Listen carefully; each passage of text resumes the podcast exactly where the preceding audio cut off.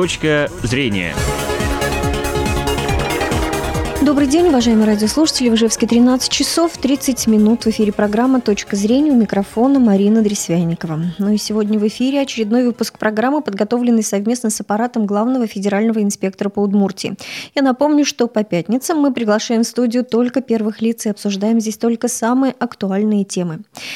Представлю своего сегодняшнего гостя. Это временно исполняющий обязанности руководителя территориального органа Росздравнадзора Дмитрий Быстрых. Добрый день, Добрый Дмитрий день. Александрович. И я напомню нашим радиослушателям, что мы работаем в прямом эфире. Телефон в студии 59 63 63. Пожалуйста, звоните, задавайте вопросы. Мы будем в эфире где-то около 20 минут. Ну и будем рады с вами пообщаться. 59 63 63. Дмитрий Александрович, ну я начну свой э, разговор с вами с вопроса о лекарствах и, в частности, о ценах на лекарства. Скажите, вот все-таки ваше ведомство, оно ведет какой-то контроль, э, осуществляет ли э, контроль за ценообразованием вот на, этот, э, на эту категорию товаров? Да, конечно. Наш территориальный орган осуществляет контроль за ценами, но только теми, которые включены в перечень жизненно необходимых и важнейших лекарственных препаратов. Так как на территории Российской Федерации именно регулирование цен на лекарственные препараты осуществляется именно по этому списку. Именно жизненно необходимые и важнейшие лекарственные препараты. То есть э, Министерством здравоохранения Российской Федерации утверждается перечень э, этих препаратов. Также утверждаются э, предельные отпускные цены производителей данных препаратов. А на региональном уровне утверждаются э, максимальные оптовые и розничные надбавки. Соответственно, вот нашим ведомством осуществляется контроль э, при проведении плановых проверок соблюдения лицензионных требований и условий при осуществлении медицинской и фармацевтической деятельности на те э, цены, которые э, включены в перечень жизненно необходимых и важнейших лекарственных препаратов. Также контроль за ценообразованием в соответствии с постановлением в Удмуртской республике осуществляет Управление по лицензированию медицинской и фармацевтической деятельности при правительстве Удмуртской республики. То есть это их непосредственно прямая обязанность. Дмитрий Александрович, а вот с чем тогда связана такая ситуация, когда, например, в одной аптеке цены на лекарства одни, а в другой они могут быть ниже, а в третьей там в два раза выше? Это вот с чем Вот такое по связано? перечню жизненно необходимых и важнейших лекарственных препаратов такого быть не может, потому что цены могут э, чуть-чуть отличаться в разных аптеках. Это зависит от того, сколько сделали розничную надбавку сама аптека или с какой э, надбавкой э, оптовый поставщик передал эти лекарственные препараты, отпустил их в аптеке. Поэтому максимальная цена самого препарата, включенного в этот перечень, она фиксирована и утверждается Министерством здравоохранения Российской Федерации. То есть, в принципе, выше максимальной цены э, Быть, быть цены не быть может. не может. И с этим перечнем лекарственных препаратов и с максимальными ценами можно знакомиться прямо в аптеке. То есть везде должен быть в доступной форме э, раз- размещен этот реестр. Мгм. Ну вот у нас уже есть звоночек телефонный. Давайте послушаем. Наденьте, пожалуйста, наушники. Алло, добрый день. Добрый день. Здравствуйте, слушаем вас. 5 января я вызывала скорую помощь. Пригласила ее в 16.30 вызов был. А приехали в 24.00. Мне бы хотелось узнать, по какой причине так долго ехала на скорая помощь и в каких случаях она должна была приехать э, быстрее. У меня внучка приезжала на, э, на каникулы, она в Москве учится. У нее температура была, и она скакала, у нее температура. Я как в период этого времени звонила 8 раз, мне никто не мог ответить, как долго ждать скорую помощь. Мгм. Спасибо большое за вопрос. Ну вот это тоже, в принципе, оказание медицинских да, услуг. это оказание да. медицинских услуг. Конечно, вопрос понятен. Э, Тут надо просто разграничивать и понять, э, какой категории этот вызов был отнесен на станции скорой медицинской помощи. Все э, звонки на станцию, они записываются. То есть диспетчер станции скорой медицинской помощи определяет категорию вызова, экстренный это вызов или это неотложный. В соответствии с порядком, утвержденным э, Министерством здравоохранения Российской Федерации, экстренные вызовы, то есть э, время доезда должно быть не более 20 минут. Если это вызов отнесен к неотложному, который не угрожает жизни и здоровью э, пациента именно здесь и сейчас, в конкретном случае, э, оказывается в течение суток. Это по порядку. Поэтому, да, э, особенно во время эпидемий э, заболеваемости ОРВИ и гриппом, бывает большой объем вызовов на станции скорой медицинской помощи, и, соответственно, вызов, если он был отнесен к неотложному, он оказывается в течение суток. Да, то есть сутки можно прождать скорую помощь, по сути дела. По да? сути дела, mm-hmm. можно, но если это вызов, конечно, в вечернее время, понятно, что будут, будут надо ждать скорую медицинскую помощь. Если это э, утренние часы днем, то можно обращаться в свою поликлинику, то есть вызвать участкового терапевта, угу. который также оказывает помощь в неотложной форме. То есть есть температура, можно вызвать врача на дом, и он будет оказывать медицинскую помощь. А в этом случае врач приедет в этот же день? Должен приехать? Конечно. В этом случае, да. То есть больница, сама поликлиника, э, участковая служба оказывает помощь в этот же день. Uh-huh. Ну, еще вот мне подсказывает звоночек. Алло, добрый день. Здравствуйте. Добрый день, да. Здравствуйте. Я из города Воткинска. Алексеева Людмила Петровна. Uh-huh. Пенсионерка, астматик со стажем. Вот нам уже несколько лет, начиная с 2014 года, э, бесплатные лекарства, ингаляторы я имею в виду, не выдают. Э, приходится покупать. Для меня, вот, например, симбикорт это просто жизненно необходимое. Это только э, вот этот препарат, который остановил э, бесконечные рецидивы астмы. И они дорогие. Как вот, э, сколько это будет еще у нас длиться вот такое? Говорят, что денег нет. В Удмуртии угу. денег нет. Покупайте за свой счет. Хорошо, понятен ваш вопрос. Пожалуйста, Дмитрий Александрович, проясните ситуацию. Да, конечно. Э, у нас есть две категории, льготных категорий граждан, которые э, получают бесплатные лекарственные препараты. Это есть так называемые федеральные льготники, которые получают лекарственные препараты за счет федеральных денег. Угу. И есть э, региональные льготники, которые получают деньги за счет бюджета Удмуртской республики. Бывают ситуации, когда э, пациент является инвалидом, является федеральным льготником, но он отказался от пакета социальных услуг, то есть он выбрал вместо получения бесплатных лекарственных средств получение денежной компенсации.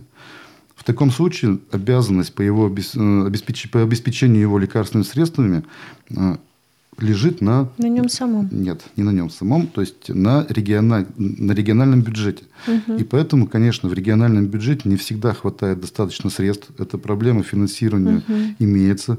Поэтому в таком случае я рекомендую, если отказывают в обеспечении э, льготными лекарственными средствами, в том числе обращаться в страховую медицинскую организацию, обращаться в Министерство здравоохранения Удмуртской республики, чтобы они э, каким-то образом поспособствовали э, в получении лекарств средств и в свою, конечно, медицинскую организацию. То есть можно обратиться к главному врачу, в чьей компетенции решить данный вопрос.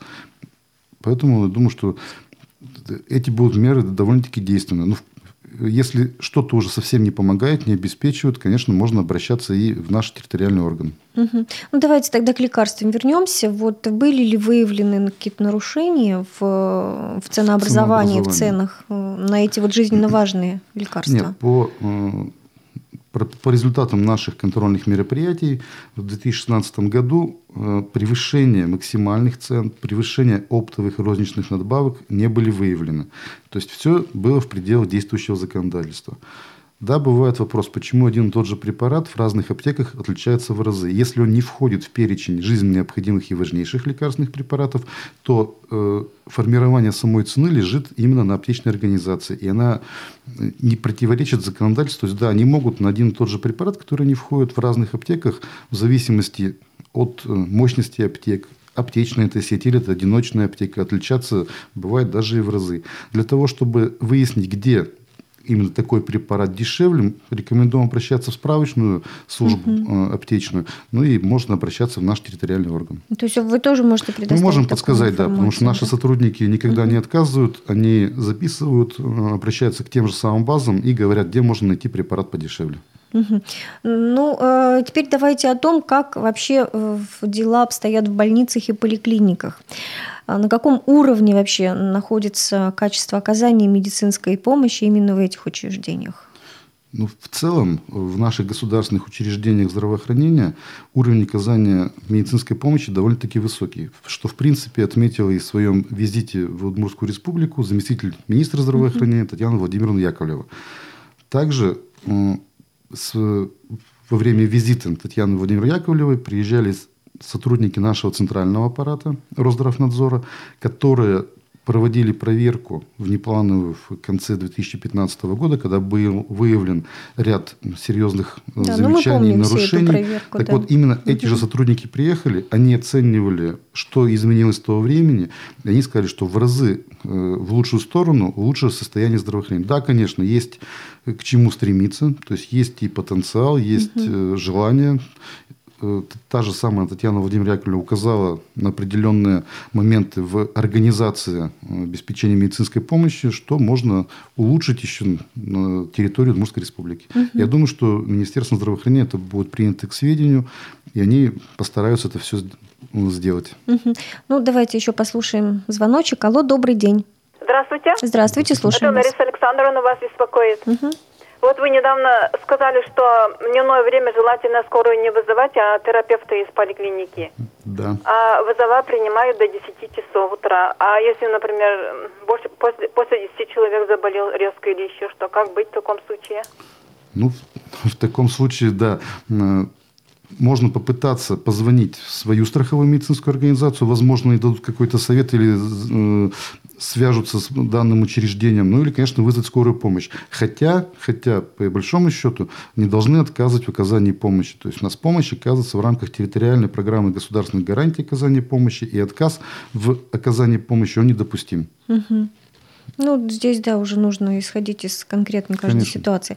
А, Дмитрий Александрович, но все-таки ваше ведомство тоже выходит в лечебное учреждение, смотрят, проверяют. И как вы оцениваете вообще, какие чаще всего встречаются нарушения, на какие проблемы вы заостряете внимание? Ну, чаще всего встречаются, конечно, нарушения порядков оказания медицинской помощи и в части э, оснащения медицинским оборудованием. То есть, угу. ну, Нет в больницах просто оборудования, да? Оборудования не хватает, да, угу. потому что в порядке оказания помощи они утверждаются Министерством здравоохранения Российской Федерации.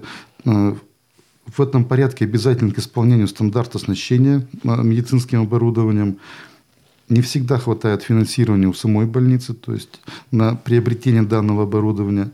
Иногда встречаются такие моменты, что есть э, в стандарте оснащения то медицинское оборудование, которое не, не нужно больнице, то есть они угу. им не пользуются, то есть они выполняют те, так скажем, диагностические исследования, которые прописаны в этом порядке оказания медицинской помощи. Поэтому, угу.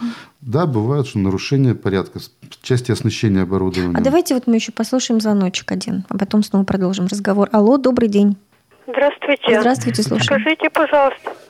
А? Слушаем мы вас, слушаем. А, здравствуйте. здравствуйте. Скажите, пожалуйста, а когда это достроится четвертая городская больница? Мы ведь там задыхаемся в этой, ходим когда на прием. Угу. Ну, вопрос организации оказания помощи на территории. Ну, послушайте, Дмитрий Александрович, да, я... это тоже, в общем-то, ну, удобство ну, пациентов, и они тоже ну, имеют да, право на качественную да, медицинскую помощь. Я вас уверяю, помощь. что угу. Этот вопрос контролируется не только Министерством здравоохранения, но и правительством Удмуртской угу. республики. Они изыскивают все средства и все возможности для того, чтобы завершить строительство. То есть э, по мере э, финансирования, думаю, это будет завершено. Ну, то есть конкретных дат, ну, сроков Просто пока. вопрос угу. организации помощи не относится к нашей угу. компетенции.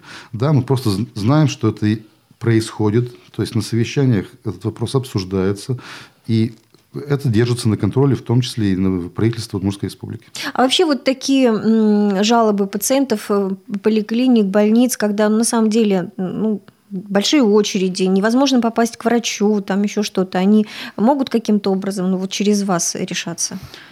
Да, они могут решаться, и к нам такие обращения поступают, а, но в связи с тем, что есть определенные ограничения при организации внеплановых проверок э, и медицинских организаций, в том числе и частных медицинских организаций. То есть, если нет вреда причинения жизни и здоровью гражданина или доказанной угрозы причинения, э, мы не имеем права выйти на проверку.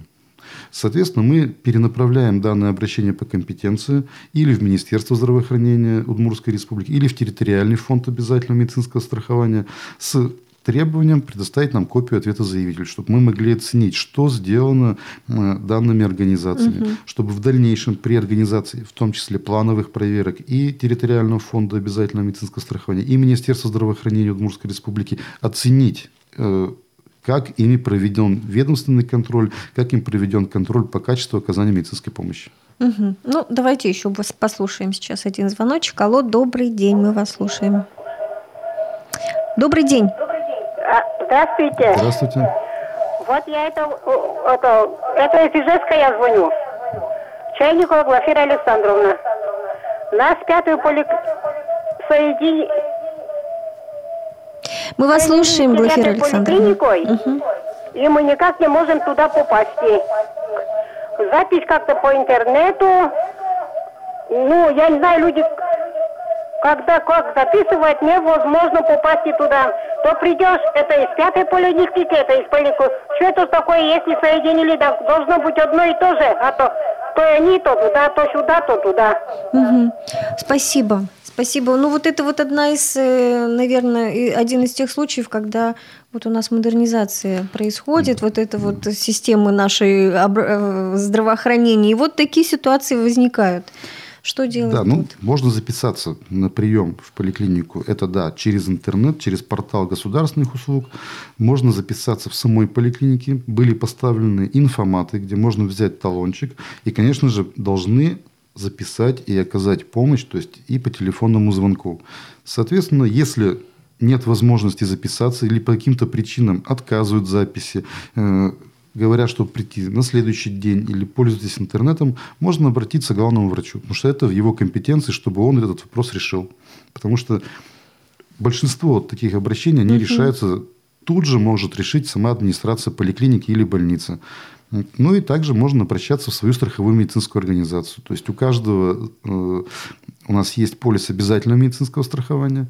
То есть мы застрахованы в страховых медицинских организациях. На полисе есть номер телефона, куда можно обратиться, и сотрудники страховой медорганизации обязаны оказать э, содействие и помощь в решении разных проблем. А к вам в каком случае уже обращаться? Ну, в том случае, если уже не согласны с ответами и с действиями страховых медорганизаций, Министерства здравоохранения, Фонда обязательного медицинского страхования, тогда, конечно, если у нас будут основания для принятия мер, то будет э, нами приведены э, внеплановые проверки.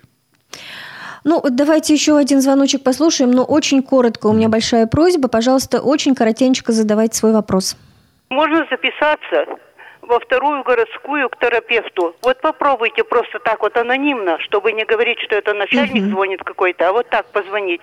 На следующую неделю вот номерков уже вообще нет, даже по интернету угу. записываться. Туда вообще проблема а в регистратуре они даже не разговаривают. А вы, Идите, говорит. А вы обращались к главному врачу? Внуки, говорит, у вас дитя есть, вот, говорит, пусть они записывают. Я говорю, у нас нет и дома ни компьютера, ничего. Вот э, советуют обратиться к главному врачу. Вы пытались обращаться не к главному? пыталась. Или к заведующему поликлиникой? К заведующей поликлиникой не пыталась. Вы Я... попробуйте к ним подойти, это в их компетенции, они это могут решить буквально тут же. Угу. Спасибо большое, уважаемые радиослушатели, за вашу активность сегодня. Дмитрий Александрович, я думаю, что вопросов у слушателей осталось много. Куда им обращаться в случае чего вот каких-то таких В случае, ситуаций? если есть какие-то вопросы, я уже сказал, угу. что можно обращаться в свою страховую медицинскую организацию, там есть номер телефона. Также можно обращаться и в наш территориальный орган для того, чтобы мы дали разъяснение, что можно сделать. Могу продиктовать номера да, телефонов. Конечно. То есть номер телефона 40 27 47 – это приемный. Вас направят к тем специалистам, в чьей компетенции будут определенные вопросы. Угу. Спасибо большое. Спасибо. Я напомню, что сегодня моим гостем был временно исполняющий обязанности руководителя территориального органа Росздравнадзора Дмитрий Быстрых. Благодарю вас, Дмитрий Александрович, за участие большое. в программе. С вами, уважаемые слушатели, прощаюсь. Всего доброго и до новых встреч. Точка зрения.